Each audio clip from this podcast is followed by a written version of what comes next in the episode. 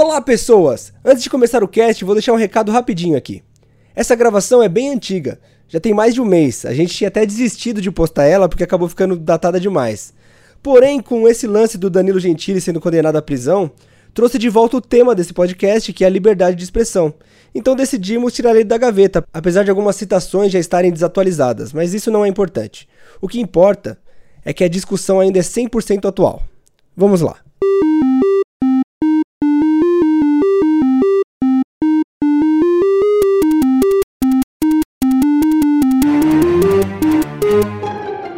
Saudações a todos e todas, sejam muito bem-vindos e bem-vindas a mais um podcast do Indivisível. Eu sou o Bruno Moscone, serei seu mestre de cerimônias mais uma vez. E como de costume, estou aqui nos meus três companheiros de podcast e colegas de Indivisível, começando a apresentação de hoje por Cícero Liberato. Como vai você, Cícero?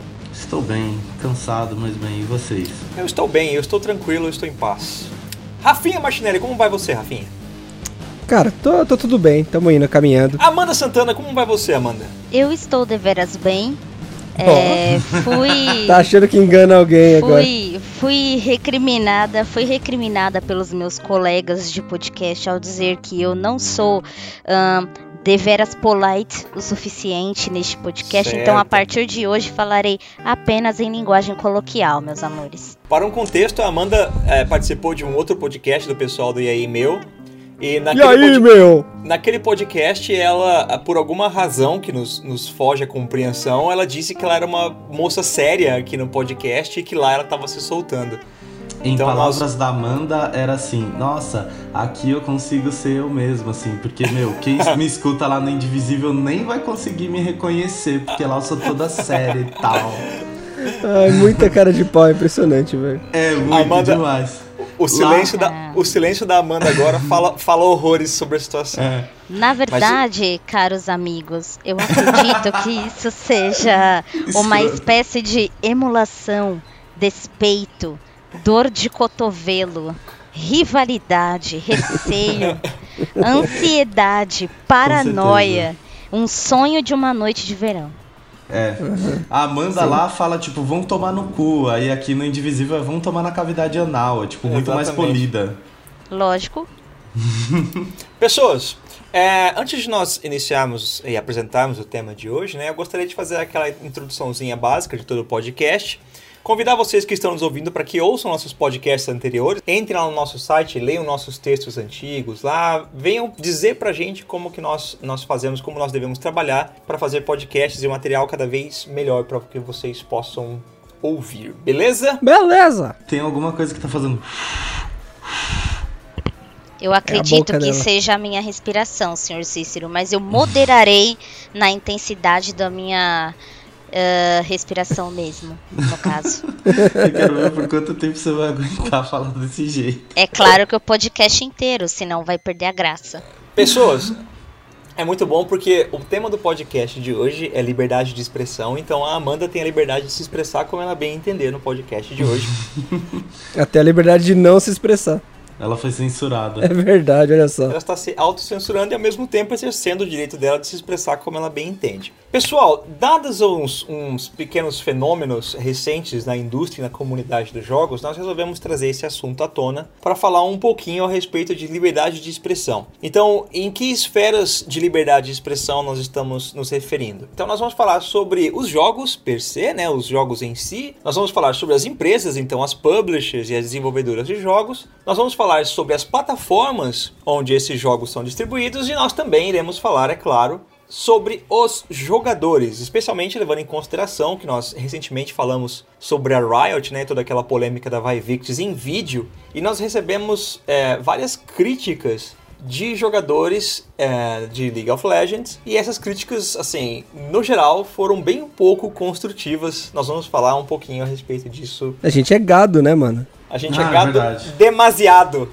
O cara falou, o cara falou como a Amanda, inclusive, chamando a gente de gado demasiado. Mas beleza. Ah, É, vamos abrir o podcast falando a respeito de um jogo que na verdade fez as vezes no final do ano passado rendeu uma polêmica danada, especialmente aqui no Brasil, e o jogo já não existe mais lá no Steam, que é o jogo Bolsonaro 2018, né? Bolsonaro. Que era Bolsomito 2K18. O jogo foi derrubado no Steam depois de alguns probleminhas em relação às coisas que o jogo mostrava e as temáticas que o jogo abordava, ou melhor dizendo, deixava de abordar. Eu queria saber um pouquinho de vocês, a respeito da opinião de vocês. Vocês acham que foi pouco a Steam derrubar o jogo ou vocês acham que isso merecia um pouquinho mais de atenção, assim, isso deveria ter sido analisado com um pouquinho mais de calma. Como é que vocês enxergam essa situação? Não, cara, eu acho que da parte da Steam é isso que ele tem que fazer, só tirar. Certo. O problema do jogo é que ele ofende pessoas específicas, certo? Certo. Então as pessoas estão no direito de, de se defender em relação a isso. Eles podem processar e tudo mais. Perfeitamente. Mas eu acho justo, assim, porque é, são relações diretas com pessoas. Se a pessoa julgar necessário e justo, eu acho que tem que acontecer mesmo, tem que processar os caras. Então, é que na verdade, essa, esta suspensão do jogo, ela primeiro veio é, como uma ordenação do Ministério Público do Distrito Federal e Territórios, que solicitou a Valve para que suspendesse a comercialização do jogo por ofender extremas minorias. Então já começa por aí, não é mesmo? Amanda tocou num ponto importantíssimo aí. A, a Valve, o barra Steam, só tirou o jogo por uma decisão judicial, não foi por livre e espontânea vontade deles, né? Foi porque a água bateu na bunda. Exato. Pode continuar, Amanda, desculpa interromper. Não, imagina. Inclusive, o jogo Bolsomito 2K18, ele foi lançado no ano regressor ao que estamos, que é o ah, ano de 2018. De Agora eu vou fazer o seu papel aqui nesse cast, eu vou te mandar tomar no cu. Vai tomar no cu. No cu. cu. Eu sabia que vocês iam se irritar, eu tinha certeza que eu sabia que vocês iam se irritar. É, não foi essa Amanda que a gente contratou, né? Cara? É que na verdade. não foi pra isso que eu me alistei. Para com isso. É que assim, né? O jogo ele já foi, ele já foi lançado é, como para mim, na minha visão, não sei se vocês compartilham da mesma visão que eu, mas foi meio que uma afronta mesmo a questão da é, da eleição do, do, do, Bolsonaro, né? E essa visão que o Bolsonaro tem já em referente às minorias do nosso Brasil, né? Nós estamos falando aí de negros, público LGBT, blá blá blá blá. O que me deixou extremamente puta e, e, e Aí, muito, porra, é isso que eu tô muito, falando. e, e, muito chateada em relação a, ao, ao posicionamento da Valve é que assim precisou chegar ao Ministério Público para falar pra Valve, cara, não tá certo isso. Então, quer dizer, não existe nenhum crivo. Não existe, cara. Né? É, eu acho que existe, mas assim, tem, tem mais de uma coisa que, que eu acho que é importante de pontuar aqui. Primeiro que, assim, o jogo, é, eu concordo com a Amanda que ele é uma representação do discurso do Bolsonaro, mas vale pontuar uma coisa que é bem importante aqui, né?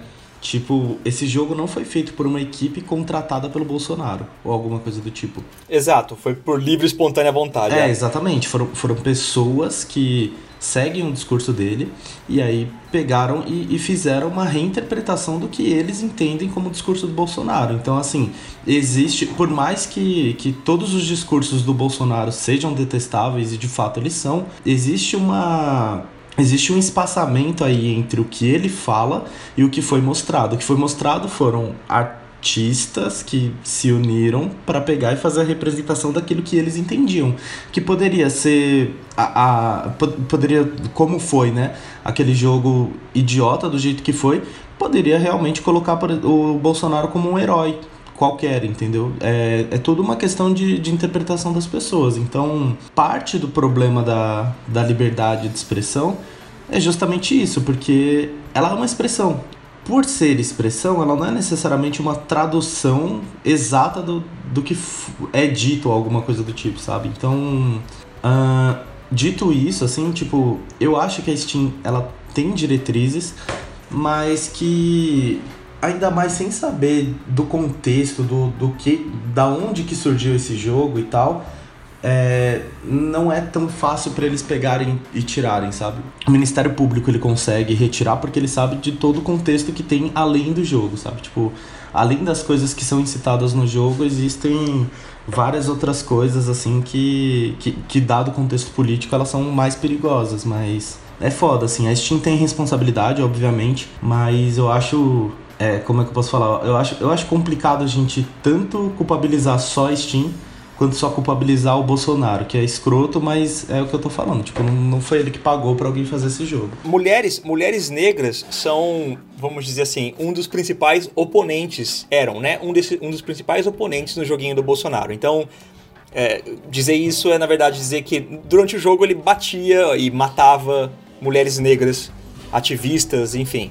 E elas viravam bosta. É, e elas viravam, elas viravam pedacinhos de, de merda. Pessoalmente, certo? Vamos desconsiderar o lado da indústria agora, as razões legais, etc. Pessoalmente, do lado, do, do lado pessoal. Isso te ofendeu? Ofendeu. Caramba, que pergunta.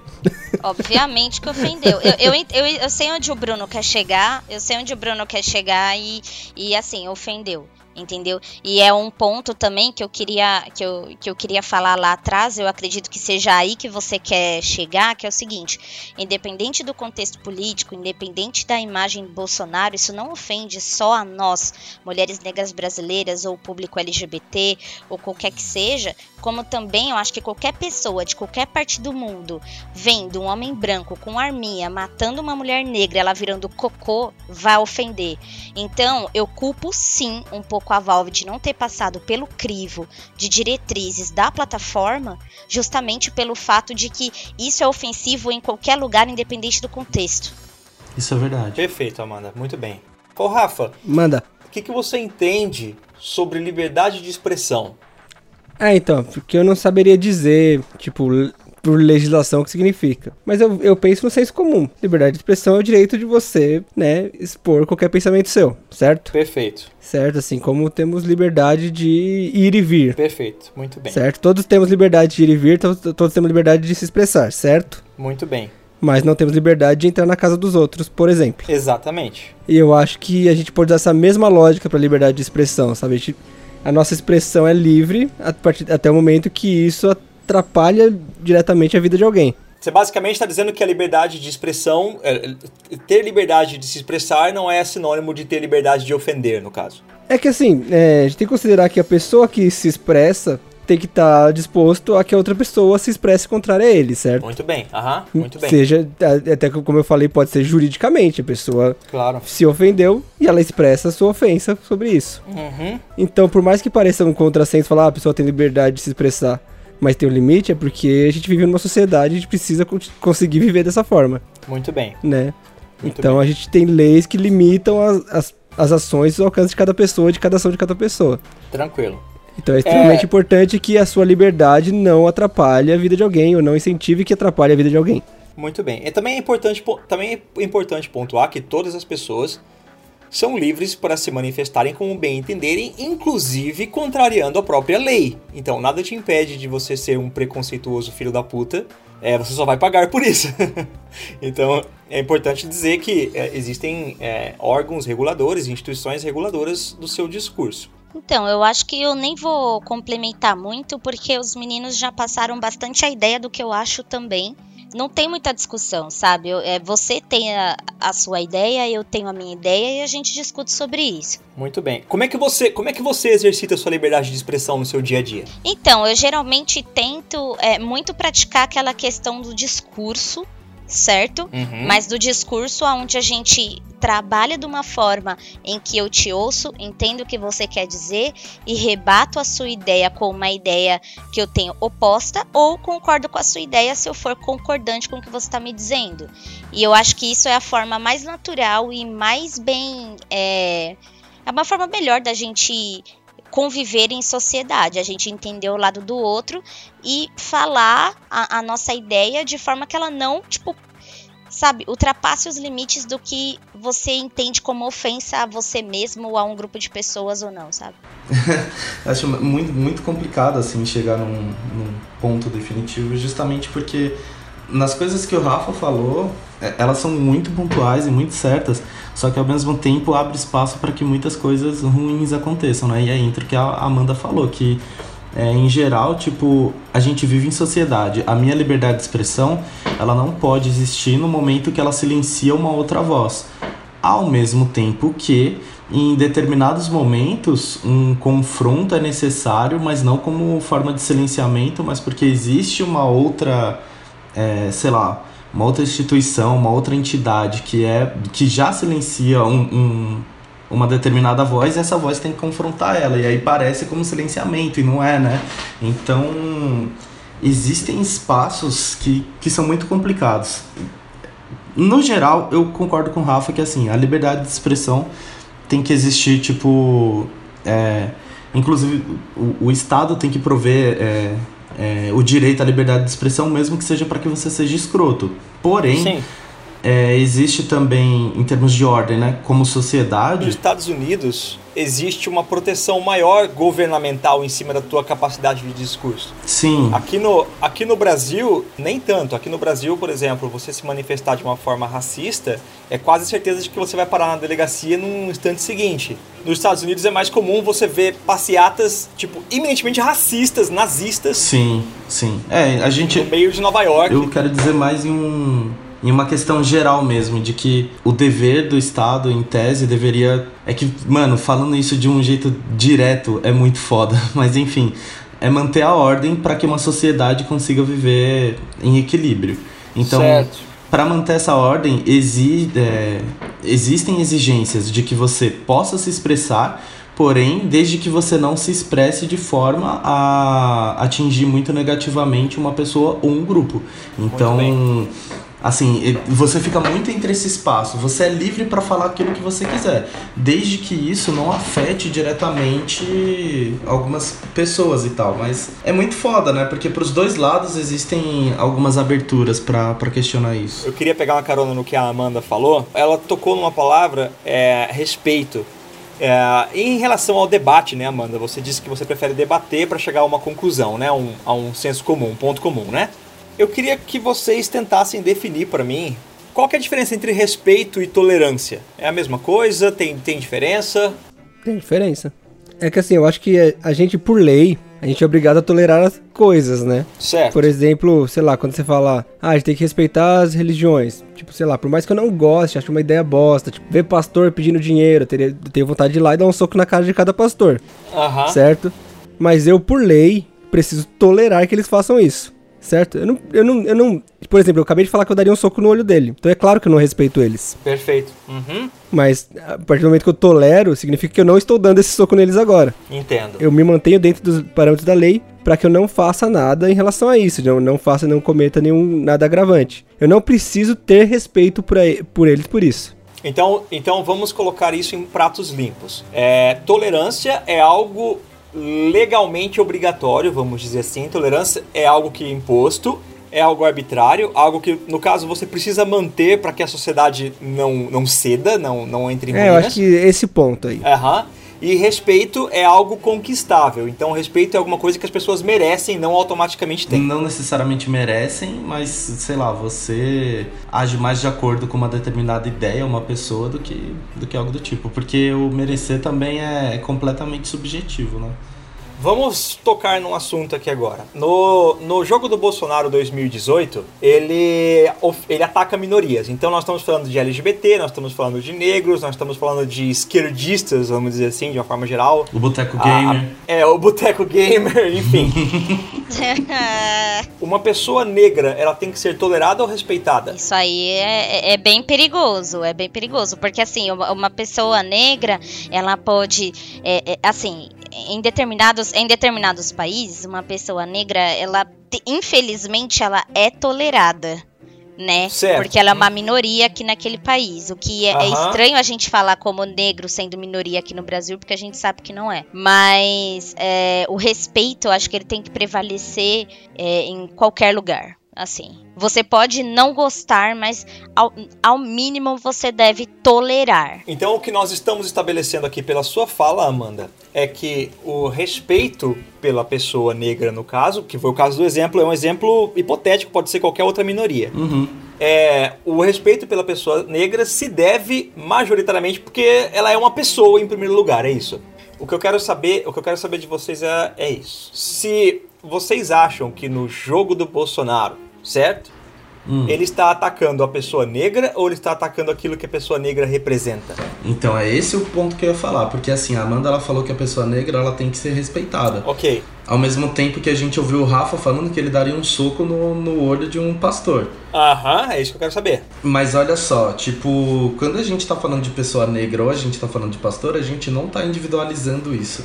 A gente tá falando de um grupo e a representação desse grupo. Então, Muito bem. tipo, é a representação de uma instituição é, que pode ter poder ou pode sofrer com poder. Que, que existe isso, tipo, relações de, de poder e tal. Claro. Por que, que a gente fala, por exemplo, sobre a necessidade de tolerância a pessoas negras e a gente consegue, é, quando a gente fala, por exemplo, de pastores ou alguma coisa, a gente não fala mais de tolerância, mas sim de respeito. Porque o pastor ele já é tolerado, ponto final. Tipo, ele já tem uma, uma estrutura de poder que se você não, não tolera, você vai se fuder. Simples assim. A mesma coisa com a polícia, a mesma coisa com, com qualquer instituição que, que consiga exercer um poder muito grande perante a sociedade. O negro, não. O negro, é, qualquer pessoa da comunidade LGBT, mulheres, é, enfim, todas essas outras estruturas elas são fragilizadas perante uma outra estrutura de, de poder maior. Então, assim, é, existe uma existe um discurso de que a gente precisa pelo menos chegar ao nível de tolerância, porque em muitos espaços essas pessoas é, não são toleradas e por causa disso a estrutura de, de um grupo inteira é prejudicada. A sociedade nunca aprendeu a tolerar aquela, aquela, aquela instituição, no caso, uma instituição social, que é o que o negro representa. Uhum. Nós não, não tivemos a maturidade social para aprender a tolerar, e aí nós tentamos pular, no caso, socialmente, historicamente, direto para o respeito, e aí, como a sociedade emburrecida pela própria retroalimentação de, de preconceito dela, não conseguiu aprender a, a respeitar muito bem. Totalmente isso. Exatamente. Então eu acho que é muito isso, assim, tipo, o ideal seria assim que a gente respeitasse, entendesse as diferenças entre uns e os outros e, e tivesse um respeito legítimo, assim, por, por essas estruturas. Só que quanto mais prejudicada a estrutura, menos respeito ela tem perante a sociedade. Aí por isso mais a, a necessidade de sustentar o discurso de que vocês vão ter que tolerar, pelo menos essas pessoas, entendeu? Tipo, a gente cobra respeito, mas a verdade é que a gente tá num, num passo anterior, que é ser aceito dentro da sociedade. Não, não, não precisa nem ser é, incluído em diversas coisas e tal, mas tipo, mano, viver, conseguir andar na rua sem, sei lá, sem ser desrespeitado, sem ser Certo. atingido, é, atingido moral ou Às, fisicamente. às vezes a gente deposita muita esperança no seio de uma sociedade, assim, pedindo para que essa sociedade manifeste o mínimo de tolerância e respeito por toda uma etnia que foi por ela escravizada por 400 anos. Então, você está cobrando uma coisa que aparentemente para o senso comum parece mínima por uma sociedade que por quatro séculos, assim, sumariamente oprimiu, tratou como um animal aquele outro ser humano. É, sem alma. Então, isso porque você voltou a falar sobre os negros, assim, mas, por exemplo, a homossexualidade, ela é. É, a homossexualidade funciona também, se você analisar que ela foi reprimida desde a Idade Média, a Idade... É isso, tipo, há mais tempo existe e há mais tempo ela é, é, ela sofre com intolerância. Então, é foda. Não, na verdade é engraçado porque depende do tempo que a gente tá falando, né? Claro, a gente já tá meio que um pouco fugindo do assunto, mas a gente- se a gente for ir lá atrás, muito lá atrás, tipo época antes de Cristo, assim, a gente vê que a homossexualidade ela era completamente normalizada. Isso veio depois da religião cristã. Mas isso faz, entendeu? isso faz sentido com o que o Cícero falou, e, e a gente não tá fugindo muito, na verdade a gente tá absolutamente dentro do assunto ainda, mano. Isso é um ótimo exemplo que você citou. É, o- o- existe uma, uma, vamos dizer assim, uma estratificação, uma normatização na Idade Antiga, que diz que a homossexualidade ela não era liberada, ela só era institucionalizada, vamos dizer assim, em alguns níveis. Não era nem em toda a sociedade grega, nem em toda a sociedade romana. Ela é institucionalizada em alguns níveis. Ela existia. O que acontece é uma clara, é uma clara, vamos dizer assim, manifestação de, das microfísicas do poder, né? roubando a, a frase do Foucault. É, o que acontece é, uma outra instituição surge, por uma série de N razões, essa, essa instituição ascende ao poder, e a partir do momento que ela obtém o poder, ela dita quais são as novas as normas regras. da sociedade. É. Isso. Então, é, a sociedade negra, a sociedade africana, foi absolutamente próspera, especialmente a egípcia, durante séculos certo? Sim. Norte da África essencialmente mandava em boa parte do mundo a, a, lá na Idade Antiga. E eu fui obrigado a ver professor de faculdade meu, professor de história, que eh, nós, nós imaginamos a história como algo um pouco mais aberto a novas ideias, né, cosmopolita em certa, em certa medida.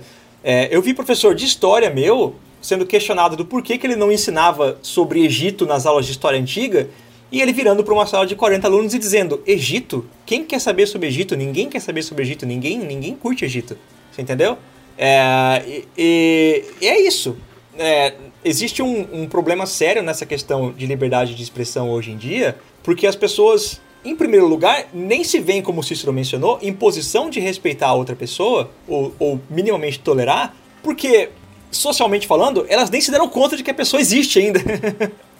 Eles nem enxergam como um ser humano. É, é, é um militante, mas eles não enxergam a razão da militância. Eles acham que as pessoas vão pra rua protestar por direitos porque é gostoso fazer isso. É, eu acho que quando a gente fala de relações de poder, tem um problema muito grande que é o seguinte, é você só de uma forma assim, né, meio meio resumida para explicar. Tipo, óbvio que to todas as coisas que a gente está falando aqui exigem um aprofundamento de debate muito grande que não vai caber no podcast. Não. Mas é, é assim, é um ponto que você só age com respeito com aquele que é igual ou superior a, perante ao que você está dentro de uma, uma estrutura de poder, sabe? Meio que isso, assim. Quem está... Na verdade, você só trata com tolerância barra respeito aquele que você enxerga como igual, né?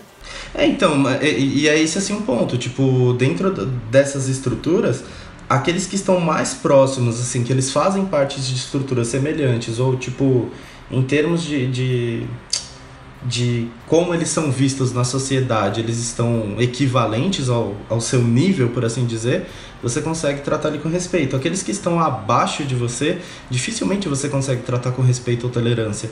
E isso se aplica, tipo, geral para tudo, sabe? É o morador de rua que você vê. Tipo, nem uhum. todo mundo consegue entender que, enquanto ser humano, ele também merece respeito e você não tem que só tolerar a existência dele lá. Tipo, tem é. X coisas aí, né? Mas é difícil para as pessoas é, respeitarem isso porque ele já foi desumanizado. Então, assim, é, toda vez que você vê alguém que tá numa parte, é, sei lá, é mais. É, ele tá numa estrutura abaixo da sua, você costuma fazer isso de desumanizar e a partir do momento que você desumaniza, você acaba perdendo essa, essa ideia de respeito. É a mesma coisa da favela, cara. Tipo, quem, quem é classe média ou classe alta e tal, e acha que o policial tem que entrar na favela repreendendo mesmo, porque lá é onde acontece um monte de coisa de crime e tal. É. E quem mora na favela sabe que não é bem assim, sabe? Então existe muito isso.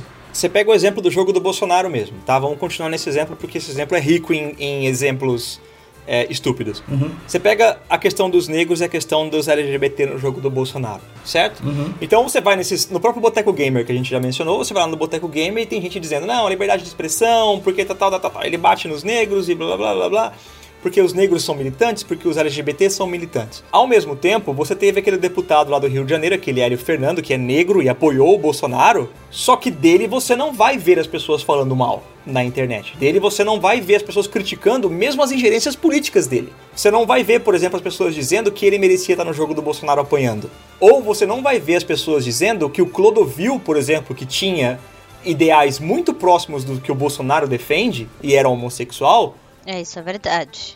Vocês não vão dizer, vocês não vão ver o pessoal dizendo que o Clodovil merecia estar no jogo apanhando, né? Porque essas pessoas, do tipo, é o, é o clássico, é o, o negro de alma branca, lembra que o pessoal dizia? Uhum. Do tipo, é, ele, ele- então ele foi higienizado por, pelo aspecto mais subjeti- subjetivo da sociedade, no caso os ideais do Bolsonaro, higienizaram aquele negro de forma que agora sim ele é relevante. Isso é um negro de verdade, Sim. entendeu? É, A gente não precisa nem ir muito longe, né? Só a gente, por exemplo, dar uma olhada aí no Fernando Holliday. Era o que eu ia falar. Ele, ele foi chamado pelo, pelo Ciro Gomes de capitão do mato. E ele, na maior hipocrisia do mundo, processou o Ciro Gomes e ganhou uma É. indenização de 10 mil reais, se eu não me engano, ou alguns mil reais, por conta de ser chamado de capitão do mato. Mas Muito o Fernando Holliday é, é viva a- a- o negro que ele entra no meio de uma cacetada de branco, pinta um discurso tipo, cota não precisa, é, é- tudo é meritocracia, não sei o quê. É, um, um projeto absurdo de embranquecimento mesmo do, do pensamento. É um projeto. Exatamente. E aí, quando ele fala alguma coisa, tipo, quando alguém fala alguma coisa pra ele que ofende, ele fala: Ai, só falou isso porque eu sou negro, porque eu sou gay. Ah. Ah, então, mas eu acho que não é só isso também. Eu acho que, que é esse do um dos pontos do que a gente tava falando sobre liberdade de expressão. Você é livre pra expressar aquilo que você quiser. Tipo, o Fernando Holliday, eu não concordo também com, mano, praticamente tudo que ele fala, se não tudo que ele fala. Mas assim, a partir do momento que o Ciro ele devolve atacando diretamente a, a pessoa, então esse ataque direto pode não se encaixar bem como liberdade de expressão, entendeu? Mas como ofensa à honra, ofensa ao. Ofensa à imagem, ofensa à, à pessoa, sabe? E no Então, caso desse foda. caso de chamar de Capitão do Mato, tem uma ligação também que pode ser interpretado como racismo do- da Sim. parte do Ciro também. Então, É. o, de- o debate é válido. Dos negros, dos negros que caçavam negros e tal, né? É, então. Mas que também era por conta de estrutura de poder. Era tipo. Sim. É, uma- é aquela famosa coisa que Paulo Freire fala, né? O sonho de todo oprimido é ser opressor. Então. Ah, não, eu entendo, eu entendo esse lado. É, isso é um debate político que a gente pode ter depois. Mas, Aham. tipo, Uhum. cara, eu entendo, mas eu não concordo. Mas eu entendo. Mas eu não concordo nem um pouco. Eu acho que foi uma puta hipocrisia dele. Assim como é uma puta hipocrisia de um jogador que joga um jogo do Bolsonaro falando que é liberdade de expressão. Cara, não é. Não é liberdade de expressão você mostrar do- é, em meio de alguma coisa lúdica, que é no caso de um jogo, que tá tudo Uhum. bem matar mulheres, negros e gays. Não é Então, mas liberdade de aí- expressão, tá ligado? Tudo bem, mas, por exemplo, um jogo onde. Sei lá, o seu objetivo fosse tirar o Trump do poder com uma katana. Da hora, já comprei. Aí, ó. É, mas é verdade, assim, tipo, a gente. A gente provavelmente aceitaria esse tipo de coisa de uma maneira mais. Sei lá. Mas sabe, mas sabe por quê? Sabe por quê? Porque nesse caso em específico, é, eu não tô justificando a ideia de matar o Trump, ok? Nesse caso em específico, aí a gente já tá avançando um pouquinho na pauta, mas isso é, isso é interessante também. A gente tem que analisar a- o papel da crítica, o papel da sátira e o papel do humor, ok? Isso, isso, foi tá isso. ok. Bom lugar. Para que, que essas três coisas existem? Essas três, essas três coisas existem, ao meu ver, tá? Eu sei que existem N pessoas, centenas de pessoas que vão discordar de mim. Essas três coisas existem para que o oprimido critique o opressor, É. ok? O humor, ele só, o humor, a crítica e a sátira só funcionam quando eles atendem aos anseios de quem precisa, certo? É a mesma coisa de você chegar e dizer, ah, haha, preto é tudo preguiçoso, né? Num stand-up, certo? Aí, aquele monte de gente branca rindo. Sim. O teu humor, ele foi feito pra classe média alta branca, é isso? Esse é seu humor? É isso que você define como crítica? É isso que você define como sátira? É isso que você define como humor? Não. O humor, ele existe como um instrumento. Ele é um instrumento político. É. Então, a liberdade de expressão dentro desses três eixos funciona no sentido de atender aos anseios de quem já é oprimido pela sociedade. Eu acho que tem uma coisa importante aí nessa questão, Ah, que é tipo assim, é, eu acho que, sei lá, todos nós já vimos algum filme onde, sei lá, pessoas matam negros. Já vimos algum filme ou, Uhum. ou série onde, onde ti- esse tipo de atitude que no jogo do Bolsonaro tem, existe, e dentro do filme faz muito sentido. perfeito. Por exemplo, eu assisti recentemente lá o Infiltrados na Clã. É, você mencionou. Ele é um filme que é racista do começo ao fim. Ele é sobre racismo. Certo. Então o filme passa cenas e situações racistas o tempo todo. Ah, outra história americana, a mesma coisa. É, então, ele é sobre racismo, assim. Só que ele não só tá lá e joga o racismo e, e assina embaixo e concorda. Ele usa o racismo, essas situações, para que isso seja dis discutido ou debatido de alguma forma. Muito bem. Então ele não simplesmente joga lá Muito e tá bem. bom. É. Porque é assim, ele, ele joga lá. E aí, tipo assim, se parar pra ver o filme, ele é só racismo, assim, o tempo uh -huh. todo, do começo ao final. Certo. Só que o cuidado ao ser feito isso é o cuidado de ser feito isso de forma que isso seja debatível não seja simplesmente jogado e, e, sei lá, e afirmado, sabe? Cara, mas isso que é o foda, assim, porque tudo que o Bruno falou é verdade, mas é, é outro, outra coisa que, que é, é foda em si quando a gente fala de liberdade de expressão, porque a liberdade de expressão ela não, susten não se sustenta em si mesma. Se você só lê sobre o que a liberdade de expressão ela defende e o que ela garante às pessoas, ainda assim exige uma, uma base educacional para que você entenda sobre todas essas outras estruturas, onde se aplica a liberdade de expressão e onde ela não se aplica. Então, com esse mesmo discurso que a gente está falando que eu posso ter um filme que coloque críticas e tal, eu posso muito bem normalizar algumas coisas que tem nesse filme e usar com outro exemplo tosco, sabe? Tipo, ah, se nesse filme tem sobre, é, sei lá, tem, tem sobre morte de negros e tal, então eu posso fazer qualquer obra que faça isso. A pessoa ela só vê uma parte disso, sabe? Eu tava vendo uma eu tava vendo um Tropa de Elite, cara. Tropa de Elite eu acho que se encaixa muito bem assim para esse debate. O primeiro Tropa de Elite é um filme insanamente fascista, mas é muito bom. Assim, tipo, enquanto. Quando você olha ele como crítica às coisas que acontecem e você vê, assim, sobre todo, todas as coisas que são tratadas no filme, você fala que é muito foda. Eu tava vendo hoje um vídeo de, tipo, melhores cenas no Tropa de Elite. Tem uma musiquinha que eles falam lá, que tem uma parte que eles falam, assim, da missão deles, que é entrar na favela e deixar corpo no chão. Tipo, cara, é. É tudo sobre o que a gente fala de violência policial, sabe? De qual que é a abordagem que a polícia tem ao entrar na favela, como que a polícia tem que tratar a pessoa que mora na favela. Uhum. Tem uma parte que o Capitão Nascimento chega em casa e quando a mulher dele vai pensa em perguntar uma coisa para ele, ele estoura, grita com ela e fala: "Quem manda nessa porra aqui sou eu". Pá, mano, arregaça assim. E, tipo, isso fala sobre violência doméstica e estrutura de poder, sabe? Que são coisas que são, são tratadas no filme de um jeito muito muito brutal, muito direto, mas muito. Cara, é muito bom, assim, quando você vê aquilo como crítica, entendeu? Só que qual que é o problema? As pessoas não viram dessa forma.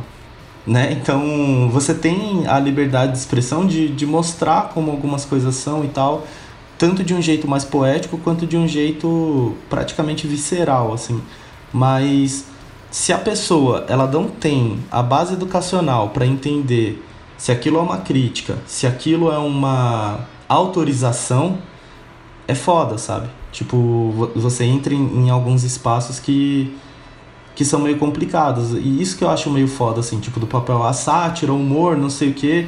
Realmente é instrumento político, mas para quem não entende sobre quem, quem é, estruturalmente quem tá acima, quem tá abaixo, mano, qualquer obra é só uma autorização para que eu faça uma obra semelhante e que possa ser um discurso de ódio, sabe? É, tipo comparar a piada de branco com piada de negro.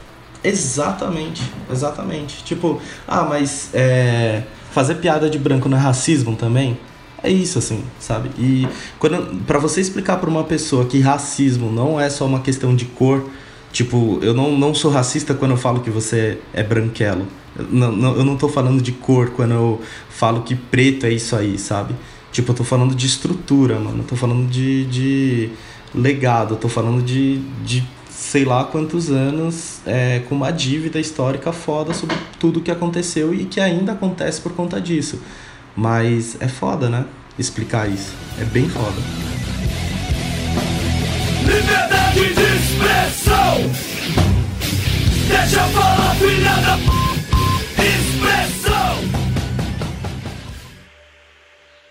É, pessoas, eu queria é, falar já a respeito do caso do joguinho que apareceu no Steam esses dias, que é o tal do Rape Day, que a tradução seria Dia do Estupro, né? Uhul. É, esse jogo, esse jogo pipocou lá no Steam e é um jogo basicamente sobre um cara que é serial killer e serial raper. Significa que ele estupra e mata pessoas em série. Esse jogo tá com um pequeno problema lá no Steam, porque o criador do jogo tá fazendo o possível para se enquadrar em todas as legislações e diretrizes, é, diretrizes do próprio Steam.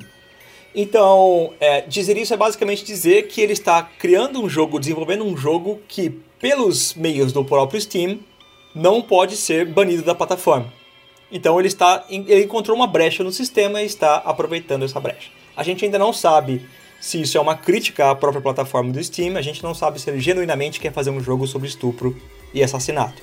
E a gente não sabe se é uma. É quase uma obra artística dele fazer isso pra, pra brigar com os caras, assim. Tipo... A gente não sabe se é uma provocação ao sistema, a gente não sabe se é um endosso à violência. Eu queria que vocês conversassem um pouquinho para mim a respeito do que a Amanda falou a respeito da liberdade de expressão, que não é liberdade de expressão para ela, negros apanhando, LGBT apanhando, isso não é considerado liberdade de expressão. Porém, se um determinado, se uma determinada obra artística, no caso desse Rape Day, no caso desse Rape Day específico, se ele se enquadra dentro das normativas de uma plataforma, e levando em consideração que é um jogo norte-americano, também se enquadra na primeira emenda da Constituição americana que dá a, as bases para a liberdade de expressão, levando em consideração que ele está legalmente enquadrado ele não tem problema? Obviamente que eu acho que ninguém aqui é formado em advocacia, então a gente só tem sobre o que a gente leu. Ei, é... como ousa, como ousa tomar, é, achar que eu não sou formado, como ousa assumir isso sobre mim? É verdade, no novo governo todo mundo é formado porque a gente não pode falar que é advogado. Eu tenho também, notório né? saber. É verdade. É, não, é só você dizer que é que você é. O diploma é sempre é, então. que pega agora. Bom, então nesse caso eu tô, eu tô me afirmando agora como advogado. Cercado de nobres bacharéis. Obrigado, tá, gente? Meu diploma, uhul. Então é isso. Agora eu sou advogado, é. então vou, vou falar sobre. É, Manda ver. Legislação brasileira e estadunidense tem uma diferença absurda, né? Que nem o, o Bruno comentou em alguns pontos aqui. Mas, resumindo, é, a liberdade de expressão ela é muito, muito, muito, muito importante nos Estados Unidos de um jeito que ela não é tão, sei lá, ela não é tão extensa, tão aberta aqui no Brasil. No Brasil a gente tem diversas coisas assim para tipo, ó, sua liberdade de expressão vai até aqui. Nos Estados Unidos isso é muito mais, é, eles tentam para construir uma sociedade democrática, eles acreditam que é muito importante você liberar o discurso, mesmo que esse discurso seja um discurso de ódio ou alguma coisa do tipo, porque é o contrário disso seria a censura disso e que é muito mais prejudicial para a sociedade.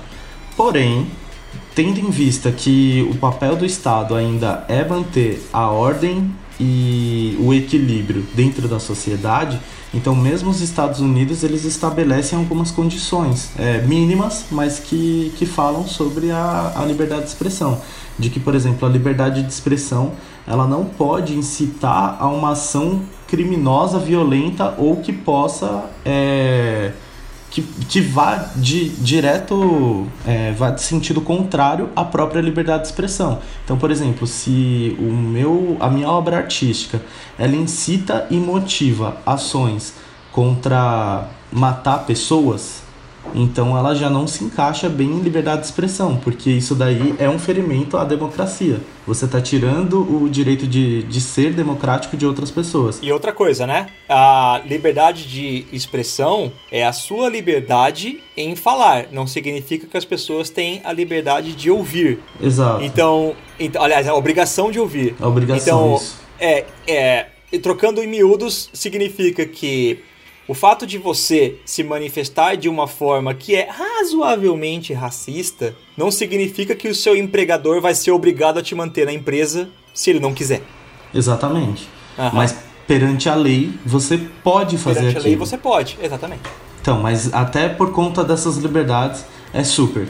Mas dentro da sociedade, tipo, sei lá, as outras pessoas, elas Nessa de liberdade de expressão ganha quem tem a voz mais alta. Isso é foda. Exa exatamente.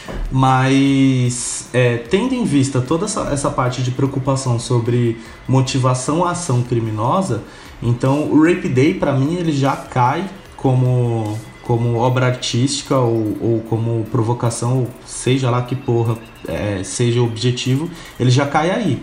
Porque, por mais que ele não, sei lá, ele não, não deixe assim, letras garrafais saia na rua e vai estuprar uma pessoa, ele normaliza muito um discurso que é muito perigoso, entendeu? Então, é, por conta disso, eu acho que ele já ele se encaixa enquanto censura por conta dos danos que ele pode prejudicar, que ele pode causar. Amanda e Rafa, apenas sim ou não? Apenas sim ou não? Vocês concordam com o Cícero?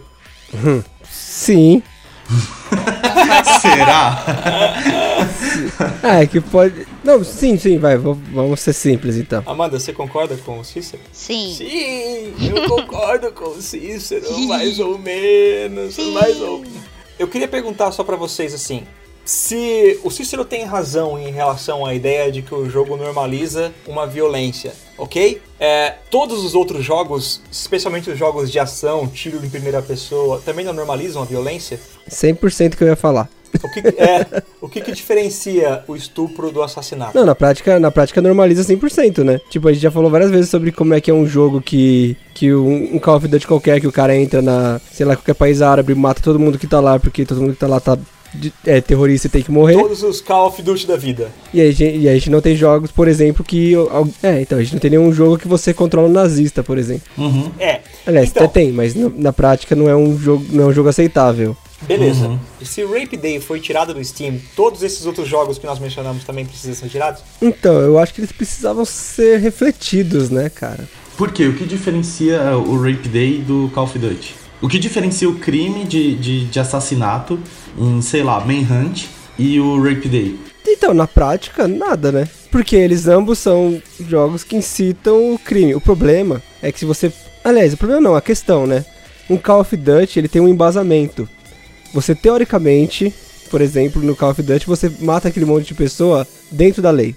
Exato. Só que daí é que é a questão, Rafa. Vamos supor, tá? é, você mata as pessoas dentro da lei. Em, em termos, porque tem os Black Ops lá que agem é, no limite da lei. Então, mas é pra um bem maior, É, sabe? Então é ó, questionável. Esse é o ponto, certo? Incluir um ponto de interrogação num estupro, se você questionar um estupro dentro de um jogo, se, Aham. se esse jogo te.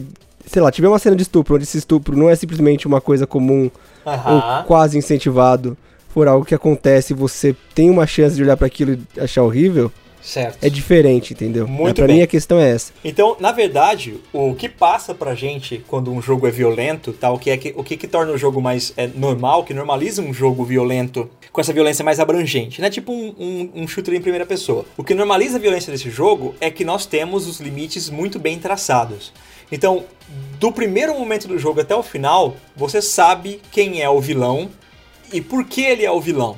Porque existe uma construção narrativa bem maniqueísta que determina vilões são pretos, heróis são brancos, certo? Existe essa construção maniqueísta que no caso do Rape Day, que no caso do Rape Day não existe, certo? Que é também um comentário, uma ponte num comentário que o Cícero falou agora há pouco. A diferença da liberdade de expressão, nesse caso, tanto do Rape Day quanto do jogo do Bolsonaro, é a quem ela atende e a que ela atende. Perfeito. No, ca no caso específico do jogo do Bolsonaro e do Rape Day, a violência existe apenas pela violência. Não existe ninguém se beneficiando de uma forma, é, é, é, em termos quantitativos, dessa violência, certo? Você pega, por exemplo, as pessoas que criticaram Celeste por ser um jogo que coloca uma protagonista é, dona de si e totalmente capaz de conquistar todos os obstáculos dela, que literalmente é uma montanha no jogo, para eventualmente se livrar da depressão e de outras doenças de caráter psíquico, certo? Muitas pessoas criticaram porque esse jogo empodera a mulher, etc. Mas qual é o quem é prejudicado pelo empoderamento feminino, certo? E quem é prejudicado, quem é prejudicado pela incitação à violência de negros, LGBT e mulheres? Perfeitamente. Então, é essa essa diferenciação que a gente faz. A que, a que extrato da sociedade a narrativa serve? Então, Certo? Então é por isso é por isso que um Rape Day, no caso, ao meu ver, mereceria sair do Steam e um Call of Duty não. Porque Call of Duty, embora seja um jogo raso, mesquinho, é, é, é, medíocre em 90% dos aspectos dele, ele ainda tem uma narrativa minimamente construída que tenta estabelecer pra gente quem são os heróis e quem são os vilões. sim. Então, aqui eu acho que tem uma, uma outra coisa bem foda aí que a gente já até falou num, num podcast passado, que é. Tem. o- os jogos que de ação e tal, eles também tem uma outra coisa que é desumanizar todas as pessoas que você mata no jogo. Então, assim, você não tá matando uma pessoa, você tá matando, sei lá, um, um ser que tá lá, um boneco que não tem palha, alma, não tem é um nada, não palha. sei o que. Exato. É, Tanto aham. que assim, é, eu acho que o único jogo de ação mesmo que eu joguei até hoje que fez. é, humanizou os personagens de um jeito muito foda foi Spec Ops, que a gente falou disso. Muito tipo, bem. o Rafa ele até dá um exemplo muito bom de uma parte onde tem dois caras que eles estão conversando falando sobre o clima e como que, que o lugar pode ser bonito e tal. E tipo, quando É, você uma vê- humanização. Exato. Quando você vê essas coisas, por mais que você vá lá e aperte o gatilho, porque o jogo, mecanicamente, ele te incentiva a isso. É, na prática, se você não fizer isso, você vai perder o jogo. Exato. Mas a questão é, independente de você perder ou não, entra no mesmo espaço do que a gente tava falando, tipo, do Infiltrados na Clã ou no, no American X History, que é. Cara, ele tá fazendo aquilo, mas ele tem um propósito de fazer aquilo. Então, por mais que no início pareça simplesmente um ataque a uma estrutura mais fraca, no final você vai, vai ter uma reflexão sobre o que, que são essas estruturas. Então, tipo, é, o objetivo do jogo em si não acaba só no momento que você aperta o gatilho, mas no que vem pós es- esse apertar o gatilho, sabe? Tipo, o Rape Day é foda por causa disso, porque é, é um jogo sobre isso e acabou, né? Então, pelo menos por tudo que tá sendo falado e tal, é, é um jogo 100% sobre isso, cara. Não tem não tem nenhum objetivo de reflexão, não tem um incômodo nem nada. Se for, por exemplo, uma afronta à Steam e esse jogo nem foi lançado, ele foi só divulgado pra, pra gerar essa reflexão, é uma coisa, entendeu? É, então seria Agora- bem interessante. Aí ele provaria esse ponto, é. Agora, é, ele sendo um outro hatred, que é tipo lançado pra gerar polêmica e tal, o impacto é muito mais negativo do que positivo. É, por exemplo, o jogo já recebeu uma puta publicidade a favor dele. As pessoas já É. vão querer jogar por curiosidade. Exatamente. Você vai olhar os fóruns do Steam e tem um monte de gente apoiando o lançamento do jogo. E eu achei em contrapartida, achei, achei o contraste tão interessante, gente, porque é, hoje saiu, acabou o embargo da, da Capitã Marvel, né? Então a crítica conseguiu soltar as notas do, do filme e a gente já tem a, a noção de que o filme vai ser aclamado pela crítica já, ele tá com quase 90% de aprovação. 86, né? É, acho que era, a última vez que eu vi era 88, quase 89. Certo. É, Olha, legal. ele tava, ele tava com uma Muito. puta de uma aprovação e eu não vi nenhum crítico falando objetivamente mal do filme, então ele parece ser um filme muito bacana mesmo. E, em certa medida, importante pras mulheres. Por que, que eu tô dizendo tudo isso? Porque eu vi muita gente na internet, assim, é, de, de cabo a rabo, assim. Eu cliquei em um lado e cliquei em outro e eu falei, meu Deus, que contraste absurdo. Eu vi muita gente nos comentários do Rotten Tomatoes falando a respeito de como é uma indústria, um lobby pro empoderamento feminino, de que elas estão sendo é, não organicamente empoderadas, que isso é uma vergonha, é, desumaniza o homem, vilaniza o homem. E ao mesmo tempo, quando eu cliquei na outra aba para ler comentários de fórum do Steam, eu me deparei com pessoas falando: não, mas é, o estupro da mulher no Rape Day precisa ser admitido porque é a liberdade de expressão e não sei o que, entendeu?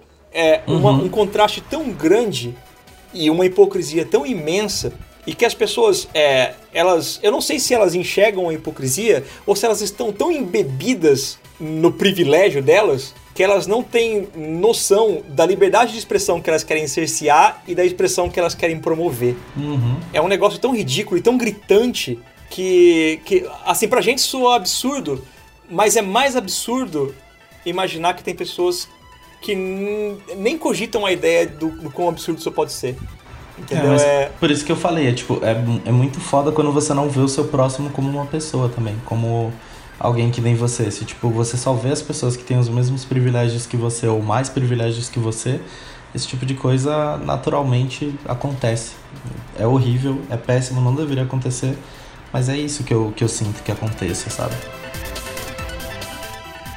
E a Constituição brasileira nos assegura a liberdade de expressão, a base de uma democracia saudável. Mas vivemos em um momento em que a ditadura do politicamente correto transforma tudo em crime de opinião. Pessoas, vamos supor que o Steam não bana o Rape Day. É, o governo brasileiro, tá? O governo brasileiro tem um histórico bem interessante. É, o governo brasileiro, é, especificamente, isso faz muito tempo, tá? Mas é, o governo brasileiro já baniu o Counter-Strike, o governo brasileiro já, já baniu Manhunt, o governo brasileiro já baniu Bully, é, o EverQuest já rodou aqui no Brasil. Carmageddon. É, o Car Carmageddon já rodou aqui no Brasil também. CS, eu O acho. meu ponto é, todas essas coisas, é, todas essas coisas aconteceram há muito tempo. A gente tá falando década de 90. E tudo isso foi, foi aconteceu na década de 90, ok? Vocês acham que se o Steam não banir o Rape Day, o governo brasileiro tem que intervir como ele interviu no caso do Bolsonaro? Não só o brasileiro, você diz, né? Tipo, qualquer governo, na verdade. Não, eu estou dizendo especificamente em nosso país. Eu acho que sim. Eu, é, eu acho que quanto mais a população e o governo é, daquela população em específico tipo, negar esse tipo de cultura, sabe? Vetar esse tipo de cultura, diminui, né? A, a, demanda, diminui as pessoas que idealizam isso, fazem isso, recriam isso, entendeu? Eu acho que se o governo é a voz do povo, se o povo não quer consumir esse tipo de. de. de, de conteúdo, né? Eu acho que o governo tem que intervir sim. Aqui no Brasil a gente já sabe que uma boa parte da nossa população, sendo bem otimista, não queria consumir esse tipo de conteúdo. entendeu? Ah, é a minha eu visão. concordo com isso não. Ah, então, Amanda, deixa deixa eu te fazer uma outra pergunta. O jogo do Bolsonaro, ele sofreu todas as implicâncias legais na transição do ano passado para esse ano, certo? Majoritariamente, assim, o negócio pegou fogo lá em dezembro. Você acha que se o jogo do Bolsonaro fosse lançado agora, haveria algum movimento governamental intenso no sentido de derrubar o jogo? Não, não Agora que o haveria. Bolsonaro- Isso, isso Mas depende seria a mesma do. coisa, cara. É, Não eu, não, eu acho que não, Rafa. Sabe por quê? Porque isso depende muito do, do, do discurso que as pessoas que apoiam esse jogo fariam. Tipo assim, ai, a gente só tá querendo ser afrontoso e polêmico mesmo. Não tem nada a ver isso de matar os gays na rua, entendeu? Eu acho que é que depende do momento político, depende de uma série de fatores. Não é tão, não é tão, tão fácil assim. Mas é isso que eu queria saber, Amanda.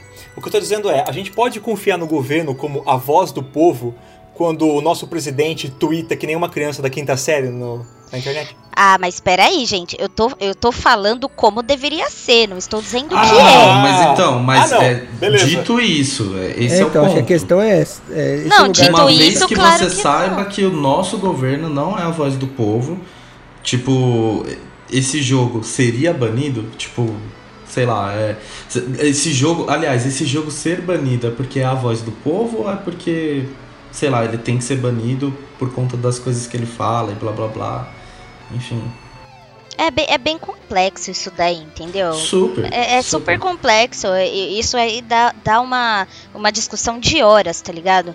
O Sim. que, eu, o que eu acredito é que a gente tem que confiar na nossa Constituição nesse sentido, porque a nossa Constituição parece que não, mas eu conversando com a, a minha cunhada, que ela, que ela, que ela tá estudando para ser advogada, ela tá fazendo direito mesmo, e Uhum. conversando com outras pessoas, amigas dela que estão dentro do direito também, é, a nossa Constituição, ela. Querendo ou não, ela defende o cidadão, seja ele da Uhum, etnia que é boa, for, é seja. A nossa Constituição é boa. Então, eu acho que É, se o, o governo é não for. E o texto é É, o lindo. texto é lindo. Exatamente. Então, assim, se o, o- for contra os ideais do governo, pelo menos a Constituição tem que seguir, tem que banir. Sim. Entendeu? Se a gente for É. seguir a risca a nossa Constituição, porque essa- essa questão de, de raça, de, de, movi- é, de. Como é que fala, gente? É, sexualidade e tudo mais, a nossa Constituição é muito preto no branco. Tem Uhum, pouquíssimos pontos que eles são ambíguos e dá margem para dupla interpretação.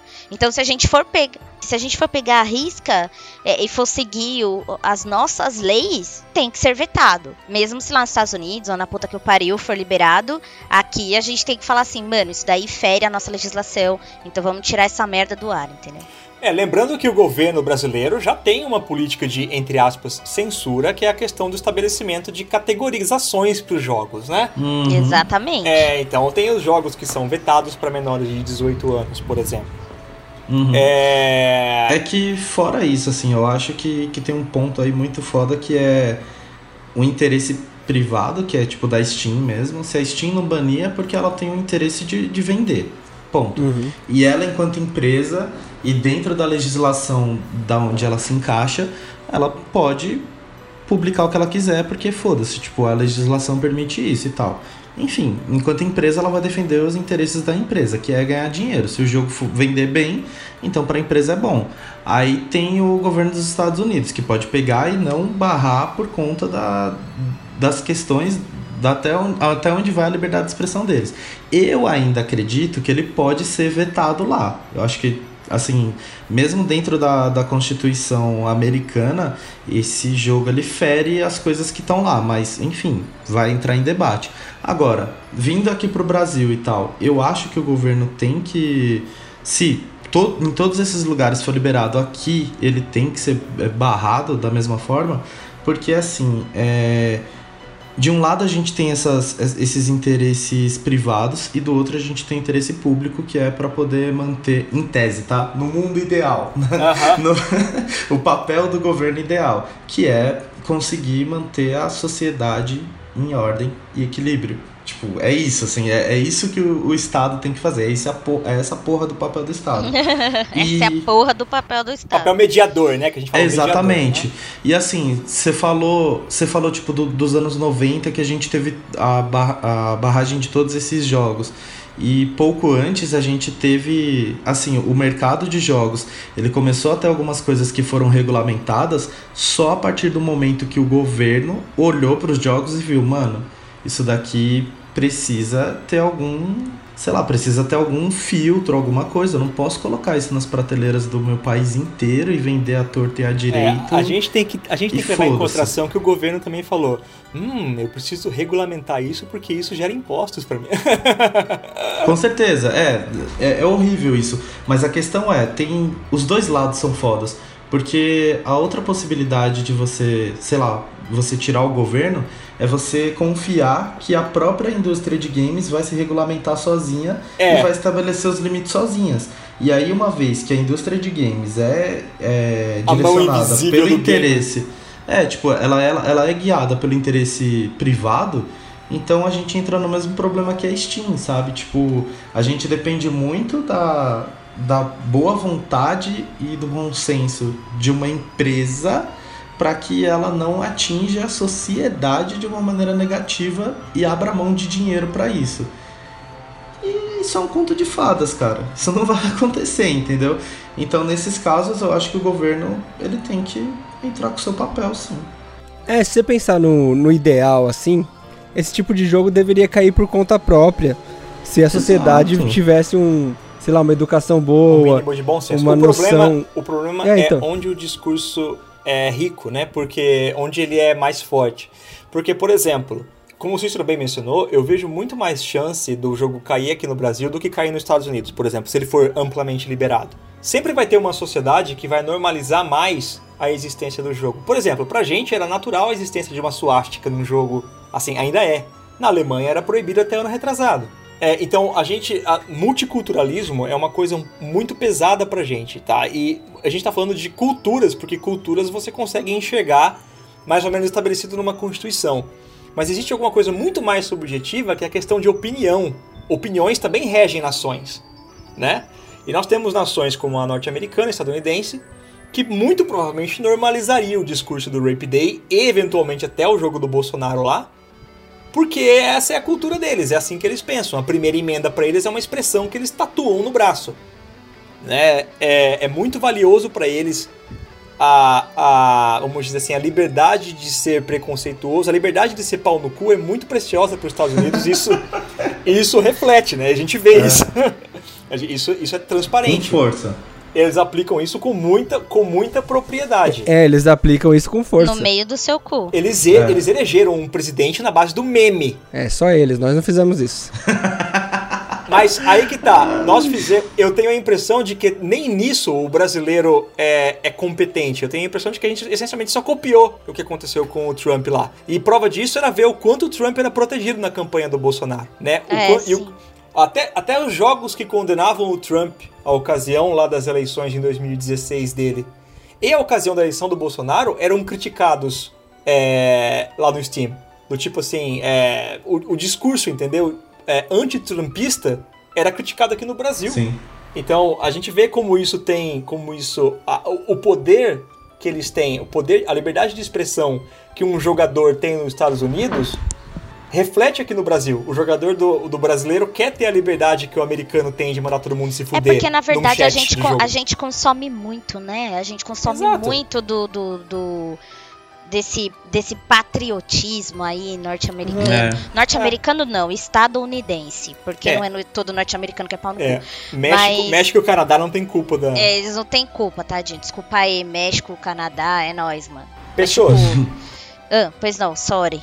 Canadá principalmente. questão muito importante que a minha rainha, a minha rainha Beyoncé diz numa música dela chamada Freedom, que ela fala exatamente isso, tipo, ela critica esse senso de liberdade dos Estados Unidos, porque ela mesma fala: liberdade, mas não posso me, mo- me mover. Liberdade, eu sei que existe, mas cadê você? Porque a liberdade é a- a- a- apesar, nossa, até gaguejei. Apesar do, do, do, do pessoal dos Estados Unidos prezar muito por liberdade, a liberdade vai até certo ponto.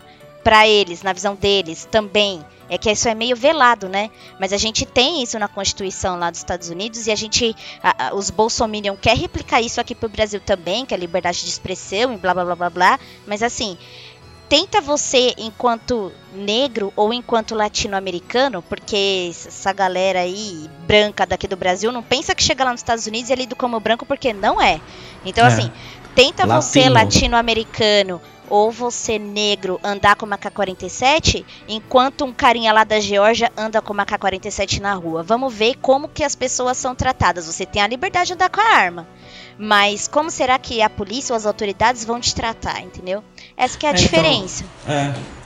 Existe um, existe um, um penhasco entre o que está previsto na instituição e o que as estruturas da sociedade permitem mesmo, né? Tipo, em termos É, de... tem uma linha muito tênue aí, né? Que a É. gente, enquanto a gente tá no Brasil, a gente não consegue muito bem enxergar porque a gente não vive a cultura de lá.